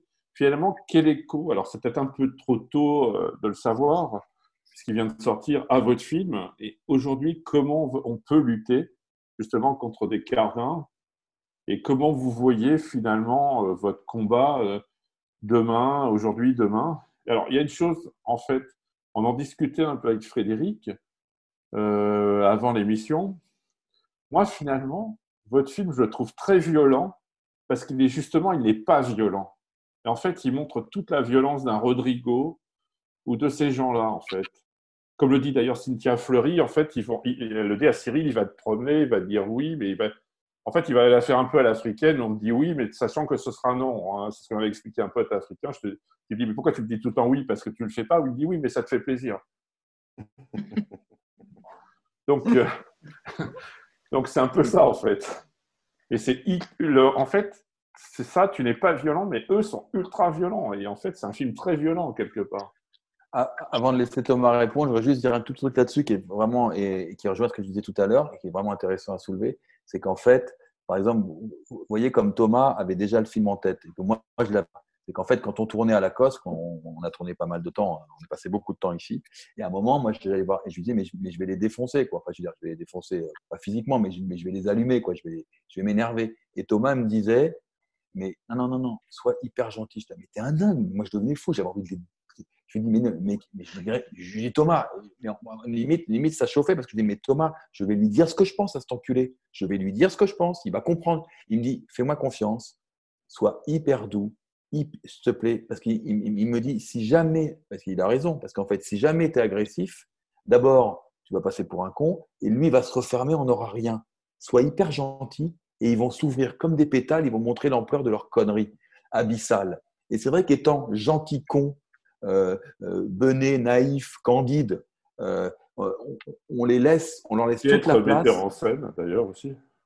Ah, ah, Voilà, oui, mais on laisse toute la place. Et, et- et c'est pour ça que je disais qu'en fait, et, ça rejoint ce qu'on disait tout à l'heure, c'est qu'en fait, Thomas avait déjà le- la, la fiction du film en tête au moment où on le faisait en direct. Il savait euh, comment on pouvait obtenir justement ce dégoût qu'on a de ces gens-là derrière, où on se rend compte en fait euh, de l'univers dans lequel ils vivent, de, de, de cette caste d'ultra riches qui sont complètement déconnectés des réalités des gens Mm. et qui nous prennent vraiment, vraiment pour les derniers des imbéciles. Et c'est ça qu'on voit là-dedans. Et que si j'avais été agressif, tel que moi je le serais par nature, vraiment en disant attendez, à un moment ça suffit, on n'aurait on n'aurait pas eu ça. Et, euh, et, et ce côté bené, il a, il a vachement bien travaillé. Ça, c'est pour répondre à cette question-là, hein, Thomas? Oui, oui, carrément. Carrément. D'ailleurs, non, mais la, la- attends, j'ai perdu, la- perdu la question. En fait, euh, vous, vous n'avez pas été violent, mais vous avez montré l'ultra-violence. Oui. Ce qui fait que le film, en fait, est ultra-violent aussi, quelque part. Oui, parce que c'est rare de voir euh, de manière euh, assez, enfin aussi honnête euh, ce genre de personnes affirmer euh, quand Cardin dit euh, comprenez, n'ont pas l'envergure internationale que moi je peux avoir, ce sont des petites gens. Bah, c'est un trésor parce que finalement, lui, il, il ose en fait dire ce genre de choses. En fait, il ose vraiment dire ça. Et c'est vrai que face à Cyril, parce que aussi pourquoi eux sont violents, nous on l'est pas. Euh, on l'est pas parce que le combat quand même se limite pas au film.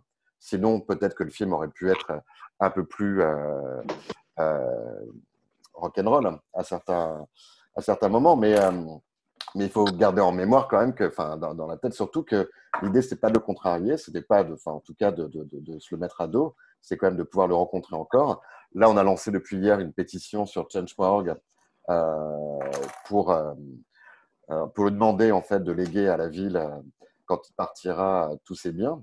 Euh, ouais, enfin, le combat continue en fait. Le film, on espère qu'il sera vu parce que c'est en le regardant qu'on va pouvoir mobiliser des gens. Et puis, on sait très bien que euh, plus on est nombreux et plus on peut euh, faire changer les choses. Euh, Cardin, c'est un nom. Hein. Donc, je pense qu'à un moment donné, si on commence à dire, à mettre son image de marque un peu qu'elle dégringole, enfin, son image de marque dégringole un peu, peut-être qu'il aura envie de faire quelque chose. Quoi. Nous, ce qu'on lui demande, en fait, de dire, bah, ayez votre nom dans une rue de, de Lacoste, mais en tout cas pour, pour de bonnes raisons. Voilà, parce que vous aurez fait quelque chose de, de- de bien pour Non, le mais village. Voilà, parce que ce qu'on ce qu'on dit depuis le début avec Thomas, c'est qu'en fait, en fait, dans ce village, tu as tout, tu as les, il faut se rendre compte de ça. C'est hyper important pour comprendre pourquoi on s'est battu aussi, parce que les possibles sont là. Imagine, tu as 50 hectares de terre, qui est une terre qui est euh, extrêmement fertile, mais vraiment parce que c'est- il appelle le bonbon dans le coin. Tu as 50 hectares de terre, 10 boutiques, 40 maisons. Qu'est-ce que tu fais avec ça, à part un, pilote, un village pilote? Qu'est-ce que tu fais avec ça? Tu fais un village pilote, c'est tout. C'est-à-dire que tu, tu, peux faire de la permaculture, tu peux mettre des bestiaux en bas, tu peux aussi euh, faire de l'éducation avec les enfants, avec les écoles du coin, sur, euh, sur de la pisciculture, parce qu'il a, il a des terres avec des rivières, ce qui est très rare dans le coin. Euh, tu peux vendre tes produits dans les boutiques, tu peux faire vivre des gens là-haut. Enfin, t'imagines, tu, tu fais venir des, des, des, des, des, penseurs de, de, de, de, partout et, et tu trouves des modèles enfin, hyper intéressants de business locaux euh, et qui peuvent s'implanter et de manière expert et, et- et tu deviens un village pilote. Donc il y a tout pour le faire. C'est aussi pour ça qu'on se bat, c'est que le potentiel est énorme et qu'on est face à un, un- un égocentrisme démesuré et, et qui t'empêche de, de pouvoir avancer alors que tout est là et qui au contraire écrase. Donc euh, donc c'est un peu ça quoi. Je veux dire, euh, le- le- parce qu'en fait, les, les solutions, on a rencontré des gens qui bossent là-dessus. Je veux dire, on a, on a, on Ouais, a nous une armée hein. de gars, qui, des villages qui sont prêts à arriver. Hein. Oui, ça, en 15 jours, ils disent on peut refaire vivre le village en 15 jours. hein. On en fait un éco-village, 40 hectares de terre, c'est ce qu'il faut pour lancer, euh, ça. Euh, non, non, on a, on, a, on a rencontré pas mal de monde. hein. On a même été voir des, squatteurs euh, à Paris en leur disant Vous voulez pas qu'on squatte les maisons Parce qu'à un moment donné, lui, on est poli, il ne se, passe- il se passe rien. voilà. Et ça commence, ça, ça marchait bien. Plein de gens voulaient, voulaient venir, mais le problème, c'est qu'il a trop d'œuvres d'art dans ses maisons et que là, légalement, en fait, c'était pas le fait de squatter qui était le plus dangereux, c'était le fait, en fait, de pouvoir euh, accidentellement, ou alors, parce qu'on n'avait pas les preuves que, euh, qu'on ne l'avait pas fait, en tout cas, de pouvoir euh, euh, abîmer euh, une œuvre d'art. Et ça, légalement, c'était un peu plus problématique. hein.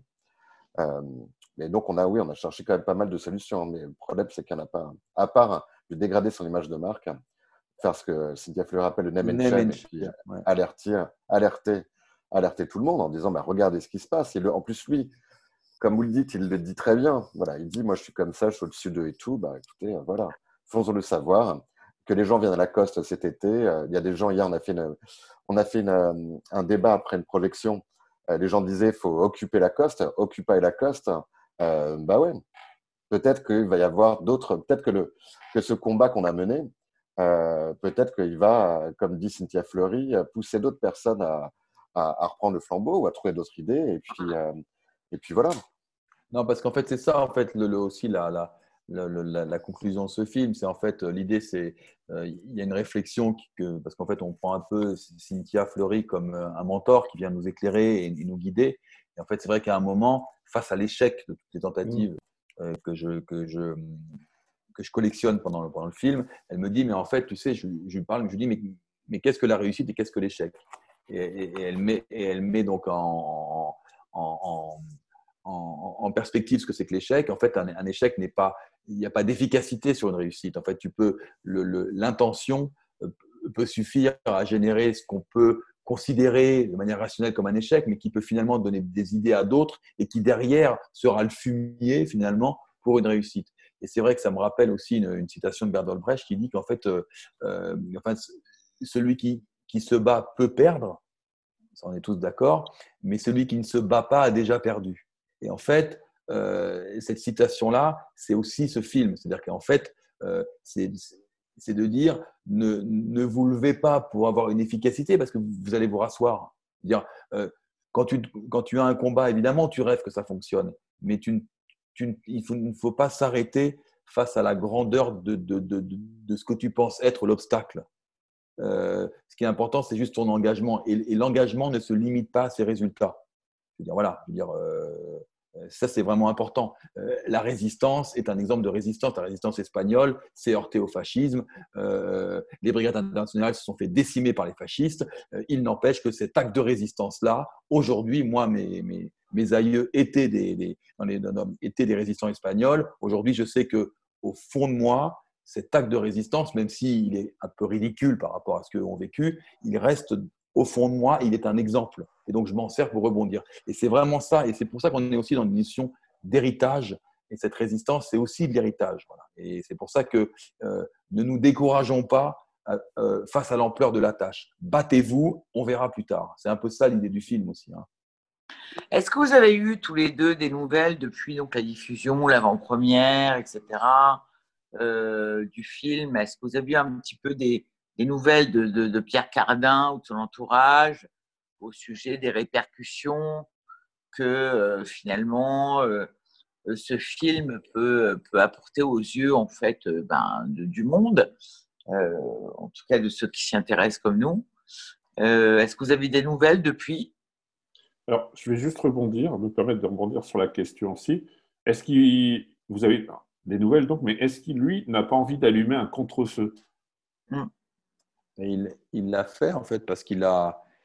C'est drôle ce que tu racontes parce que c'est assez marrant. Il y, a, il y a un an et demi, je reçois un coup de fil d'un Américain et qui me dit Oui, monsieur Montana, j'apprends que vous faites le reportage. Oh Non, j'apprends que vous êtes important dans le village. Bref, je lui dis Oui, oui, pourquoi Qu'est-ce qu'il y a? Le village de Lacoste, parce que vous faites un reportage documentaire, film sur monsieur Pierre Cardin. Je dis bah, C'est bien. Je dis Ok, ouais. Je dis bah, ouais, et vous, qu'est-ce que vous voulez? Possible de se rencontrer pour un interview Et je dis Ouais, ouais, ok, ouais, on va faire une interview si tu veux. Euh, je dis, mais vous avez déjà rencontré Monsieur Cardin? Vous savez ce que je fais au village ou pas? Avaient dû entendre parler de moi dans un dîner en ville. Je ne sais pas pourquoi, tu vois, sur la côte. Et il me dit, euh, oh non, pas encore, nous allons le rencontrer bientôt.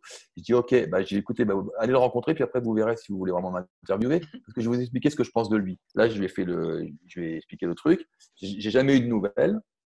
Et après, ce que j'ai appris, c'est qu'ils sont effectivement allés voir Cardin qu'évidemment, ils ne sont jamais revenus vers moi, que Cardin est rentré en coproduction avec eux sur ce documentaire pour contrer le nôtre, évidemment, et que, a priori en tout cas, et qu'en fait, il a mis des ronds dessus, et que le, documentaire devait s'appeler House of Cardin, il va s'appeler Pierre Cardin, excusez-moi un peu, il va s'appeler Pierre Cardin, le film, et alors Cardin, dedans, alors tu as Naomi Campbell, Sharon Stone, euh, euh, que des huiles, filmé sur fond noir, nickel.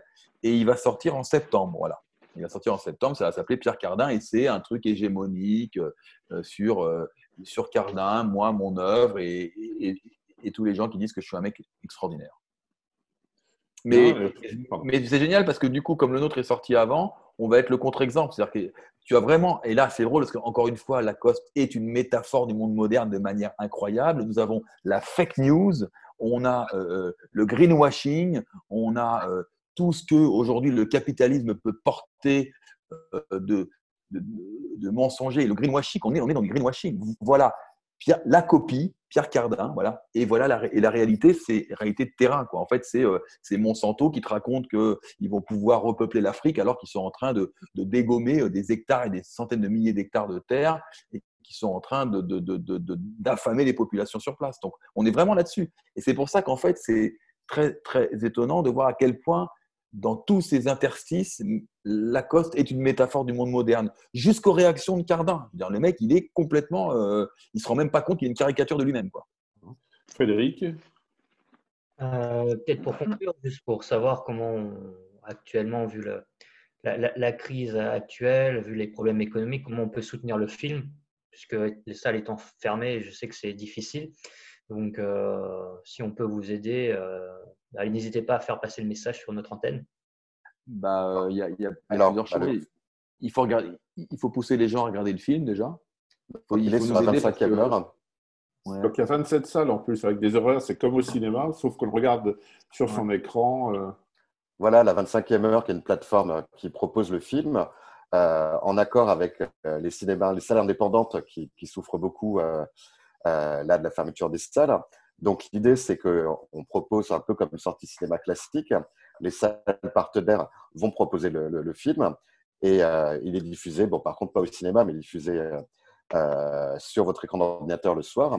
Si vous habitez à plus de 50 km de la salle, vous ne pouvez pas le voir. Donc, faut vraiment, c'est comme une sortie normale. Hein, si le film n'est pas dans toutes les salles, ça va grandir certainement avec les semaines qui viennent.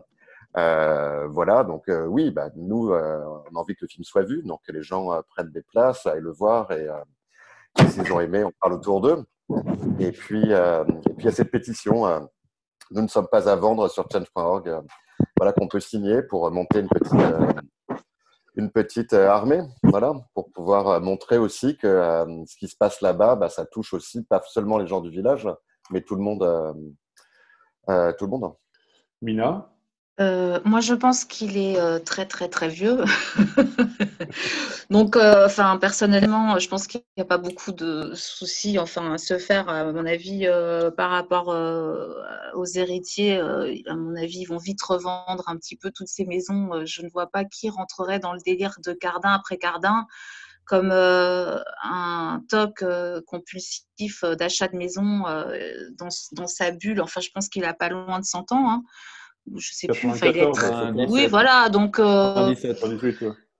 17, 18. Mm, Je pense pas qu'on puisse changer un homme à cet âge-là. Et bon, euh, les lubies, euh, la monstruosité, encore une fois, moi je reviens sur ce que j'ai dit au début. Je, je pense qu'il n'y a pas de hasard sur le fait que Pierre Cardin soit installé euh, dans le château du marquis de Sade. Je pense que c'est quand même quelqu'un de très, très, euh, très égocentrique et très très malin quelque part parce qu'il connaît la cupidité, il connaît euh, euh, la nature humaine et il pense que tout s'achète. euh, et je pense qu'il pense que vraiment tout s'achète. Et malheureusement, dans le village, visiblement aussi, d'autres gens se- sont en accord avec ce confort. Et je pense que le plus simple, c'est attendre un petit peu. je suis très glauque, mais ils sont beaucoup Euh, plus glauques que nous, donc euh, il n'y a pas de problème. hein. Je vous propose Je- une nouvelle chanson, Glisser, pas redresser. Voilà, glisser. Alors, il y en a un qu'on n'a pas entendu. C'est Gilles à la Oui. technique. Et peut-être que Gilles à la technique a une question euh, qui nous servira de conclusion. Euh, oui, j'étais en, tra- j'étais en train de relancer la musique. Moi, j'avais pas compris. Alors, attends, attends, attends. Oui, moi, je, j'écoutais att- attentivement parce que, en fait, moi, je suis du Sud et, notamment, j'ai vécu assez longtemps dans le Var. Et dans le Var, il y a un, village fabuleux qui s'appelle Bargem, qui est, il subit pas tout à fait le même, même sort parce qu'il est relativement un peu trop abandonné.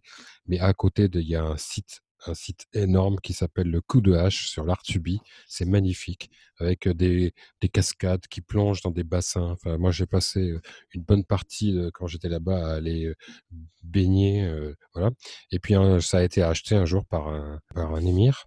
Et, euh, et il a mis des murs avec des barbelés tout autour. Voilà. Voilà. C'est pas c'est à côté du village, mais c'est ce qui faisait tout le toute, toute, toute la saveur de ce village et qui n'était connu quand même que des que des gens du coin parce qu'il fallait marcher une heure pour y arriver quoi. Donc euh, et moi je pense je, tout à l'heure je mettais en aparté euh, la méthode Corse. Euh, bon, on peut pas on peut pas on peut pas trop en faire la pub. C'est une maison de gens des fois en prison après cette émission. Ah non mais c'est pas pas de conseils hein, On n'y mais était pas, Vanessa, on n'y était pas. Non, mais, je couperai je- l'humour. Je couperai la chose. N'empêche qu'encore ça marche pas mal. hein. Bon, bref, Ah, après ça, le mur de. Berlin, il y a l'émir de Berlin, quoi. Ouais. non, mais c'est une vraie question et c'est un Ouais. peu la position que défend, une position plus musclée, de manière très, très calme et très posée, mais il est plus là-dessus et c'est vrai que c'est vrai que lui est plus, est plus disposé effectivement à passer à une lutte plus armée quoi, face à ce type de, de personnage. Quoi. Il pense que, la viol... que face à sa violence, cette espèce de violence sourde de l'argent, euh, une violence armée finalement n'est pas ni plus ni moins violente, c'est juste un effet miroir d'une autre forme de violence, d'une autre forme de soulèvement. C'est Voilà. ce qu'il pense, ouais. C'est à Pas armé. Pas armé Mais quand euh, même. hein. la, la conclusion Ah. de ça, c'est que Cardin et toi, enfin vous, toi, Thomas, euh, et tous ceux qui défendent Lacoste, en fait, vous aimez Lacoste. Il y a quand même de l'amour. Parce que euh, ce type qui rachète toutes ces maisons comme ça, profusion, sans vraiment de sens, qui installe, comme tu dis, des néons, et, et vous qui combattez contre ça, c'est une espèce d'amour incompris. Ouais, enfin, un amour incompris. Enfin, il y a des mecs qui aiment leur femme en leur tapant sur la gueule, quoi. Non, non, mais il y a des mecs qui aiment leur femme en leur tapant sur la gueule. Donc, un amour, là, pas L'amour, l'amour, le concept de l'amour. Je Non, pense mais que le véritable amour, C'est peut-être pas de l'amour, mais. le véritable Non, amour, c'est d'accepter que l'autre soit heureux sans, sans, sans, sans soi. Oui, voilà. Et donc, Cardin, s'il aimait vraiment euh, Oui. Lacoste, il accepterait que le village, ben, il vive, il soit heureux, sans, sans lui, forcément. Hum, Bah, Bien sûr. Même si. Et en plus, c'est un mauvais calcul, parce que. euh, bon. Mais. euh, Et il a peut-être pas toute sa tête. Hein. Tu, tu vois, dans ce village. Euh, parce que malgré tout, bon, lui, il, est, euh, il, est ce qu'il est, euh, il a- l'âge qu'il a, mais je pense que ce qui restera de toute cette histoire, c'est l'amour de ce vieil homme, alors un amour complètement dingue, hein, de racheter, de virer tout le monde, mais un amour pour ce village qui, je pense, alors ce sera, si tu, si tu veux, tu laisseras une autre trace, évidemment, mais tous les deux d'une manière différente, vous allez mettre ce petit village du Vaucluse euh, au devant de la scène sous les projecteurs, alors que peut-être que sans vous, euh, comme dit Gilles, il y a plein de villages dans le Var et dans le Vaucluse qui sont absolument magnifiques. Moi aussi, je suis du Sud, hein, je suis marseillaise. Euh, mais on a mis ce village de Lacoste en lumière sous les projecteurs grâce à vous et grâce à sa, folie, en fait.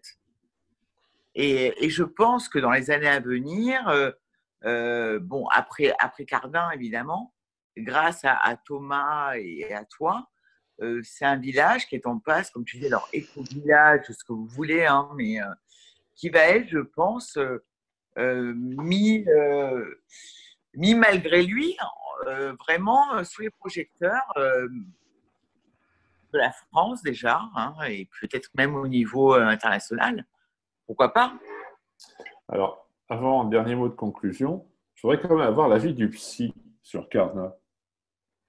Hein, Frédéric Narcissique Euh, je, je connais, enfin, je connais très, Enfin, très bien la, la biographie de Cardin, mais euh, Mais juste dans l'histoire de Lacoste, bah, je par pense exemple. que c'est, euh, c'est typiquement un, un signe de mégalomanie, de cratophilie, donc de Mhm. soif de pouvoir, parce que une fois qu'on a goûté au pouvoir, c'est- d'ailleurs c'est très très bien illustré dans l'œuvre de Tolkien euh, à travers la figure de, de Gollum, c'est-à-dire que quelqu'un qui a goûté à l'anneau de pouvoir, il en veut toujours plus, et donc ça s'arrête jamais jusqu'à la mort finalement, jusqu'à la mort du personnage. Donc je pense que c'est sy- systématique, symptomatique de, de la soif de pouvoir, et Cardin illustre euh, ce qu'on voit dans, euh, chez beaucoup de, je dirais, de personnes atteintes de, de cratophilie. Bien. Et Cyril Thomas, par un succès énorme et mondial du film, qu'est-ce qu'on peut vous souhaiter? Moi, je suis humble. hein, je- J'ai juste euh, envie de continuer à faire des films et, euh, et, euh, et être heureux. hein. Pas grand-chose, en fait. Tu as raison, Thomas. Les- Cyril, ce serait quoi que tu puisses aller acheter ton pain à Lacoste tranquillement? Il Ouais, prend un moi- café. euh, Moi, non, moi, je veux continuer à faire des films avec Thomas. Moi, moi je peux pas lui, ça va. Hein. Faire un deuxième derrière, moi, je suis, pas, je suis partant. Hein. Faire des films avec Bon, bah, on, Voilà. on vous remercie de, de- de- de- et on, on a eu plaisir à vous recevoir et on vous remercie d'être venu. Je pense que Merci c'était important de se rendre compte parce que ça peut être un des combats que la maçonnerie d'aujourd'hui peut mener, à savoir euh, restaurer vraiment la devise républicaine euh, liberté, égalité, fraternité, qui ne s'applique pas qu'à un seul individu, mais à, tout, à tous les autres. Donc, redécouvrir un peu l'altérité. Voilà. Donc là, Cardin nous a fait, a fait mentir Sartre. L'enfer, c'est pas les autres, l'enfer, c'est l'un avec lui. Voilà. Belle conclusion. Bonne, bonne soirée, et puis bonne continuation au film. Je vous invite à aller le voir vraiment parce que je l'ai vu deux fois, il est vraiment bien. Bonne soirée. Ouais, Merci. Bonne Bonne soirée. Bonne soirée. Ciao. Ciao.